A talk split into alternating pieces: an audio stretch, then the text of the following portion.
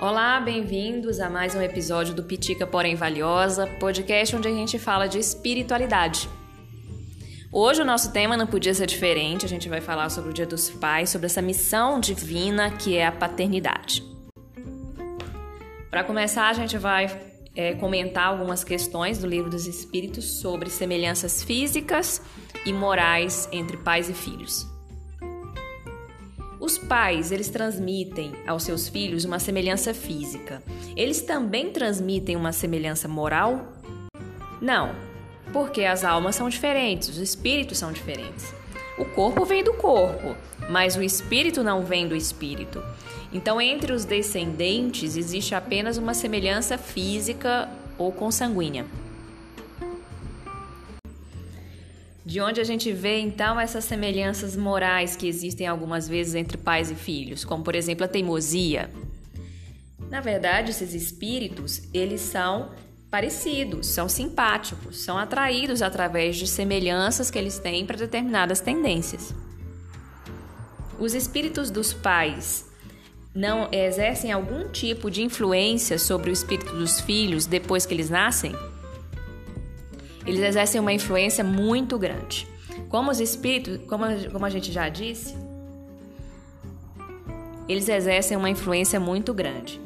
Como a gente já disse, os espíritos eles vêm ajudar uns aos outros a, se, a evoluir. E os espíritos dos pais têm a missão de desenvolver os espíritos dos filhos através da educação. Isso é uma tarefa para eles. Se eles falharem aí, a culpa é deles. Por que pais bons têm filhos com uma natureza ruim? Melhor dizendo, então, por que, que as boas qualidades dos pais não atraem sempre por simpatia um bom espírito? Um mau espírito, ele pode pedir a Deus para que ele tenha pais bons, na esperança de que esses conselhos e a educação que ele receba, que ele receba desses pais bons, o ajude a melhorar. E frequentemente Deus concede esse pedido. E os pais, eles podem, através de pensamentos e preces, atrair para si um bom espírito como filho, em vez de um espírito inferior? Não. Mas eles podem melhorar o espírito dos filhos, do filho que recebeu. E é, na verdade, esse é seu dever.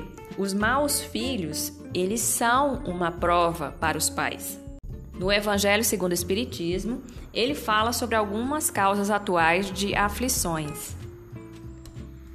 As dificuldades da vida, elas são de dois tipos, ou se a gente quiser dizer, vem tem duas origens. Uma é aqui nessa vida, e a outra é do que vem de vidas passadas. Se a gente lembrar da fonte dos males da terra, a gente vai reconhecer que muitos desses males são consequência do, do caráter do ser humano. Quantos homens tombam por suas próprias faltas? Quantas são as vítimas da sua imprevidência, do seu orgulho e de sua ambição? Quantas pessoas arruinadas por falta de ordem, perseverança, má conduta ou por não terem limitado seus desejos? Quantos casamentos de interesse ou de vaidade não existem por aí?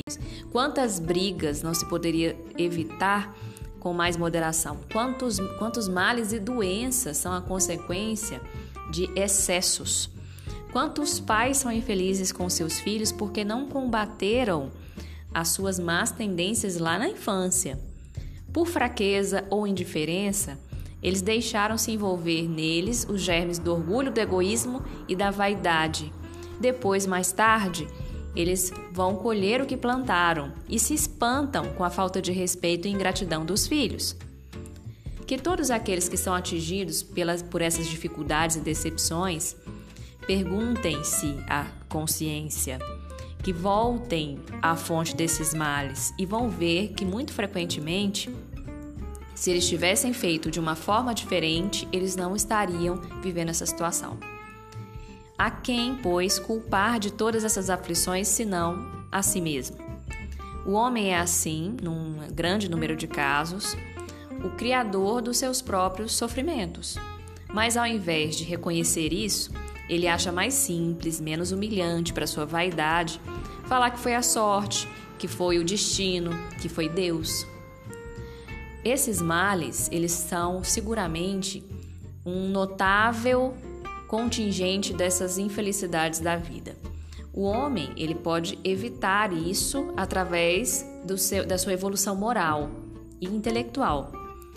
As leis humanas, elas conseguem punir alguns dos erros humanos. Então, a pessoa condenada acaba suportando a consequência do que faz. Mas essa lei humana, ela não alcança e não pode alcançar todos os erros. Ela atinge mais especificamente aqueles erros que se expandem para a sociedade e não aqueles erros que só, só o indivíduo próprio sente. Mas Deus quer o progresso de todas as pessoas, por isso ele não deixa impune nenhum desvio, nem uma só falta, por menor que ela seja. Todos vão ser corrigidos a seu tempo. Os sofrimentos que são a consequência dos seus erros são uma advertência do que ele errou. E ele serve para que a pessoa experimente e sinta a diferença entre o bem e o mal. E a necessidade de se melhorar para evitar no futuro que foi uma fonte de seus desgostos. Sem isso, não teria motivo nenhum para se corrigir e confiando sempre na impunidade, ele ia demorar demais para evoluir e, consequentemente, ele ia demorar para alcançar a felicidade.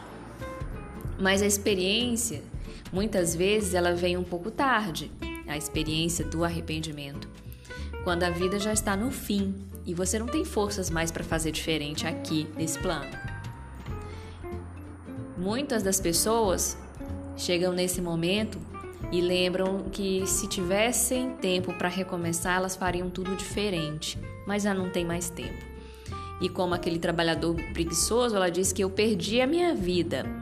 Mas da mesma forma que para o trabalhador, o sol se ergue no dia seguinte, uma nova jornada começa, que permite que ele repare o tempo perdido. Para essa pessoa também, depois da morte, vem uma nova vida, na qual ela vai ter uma outra oportunidade, uma outra experiência de corrigir esses erros e de refazer-se na evolução eterna. Esse foi o episódio de hoje do Pitica Porém Valiosa. Eu espero que você tenha tido um bom Dia dos Pais, com bastante evolução moral e espiritual. Até o próximo episódio.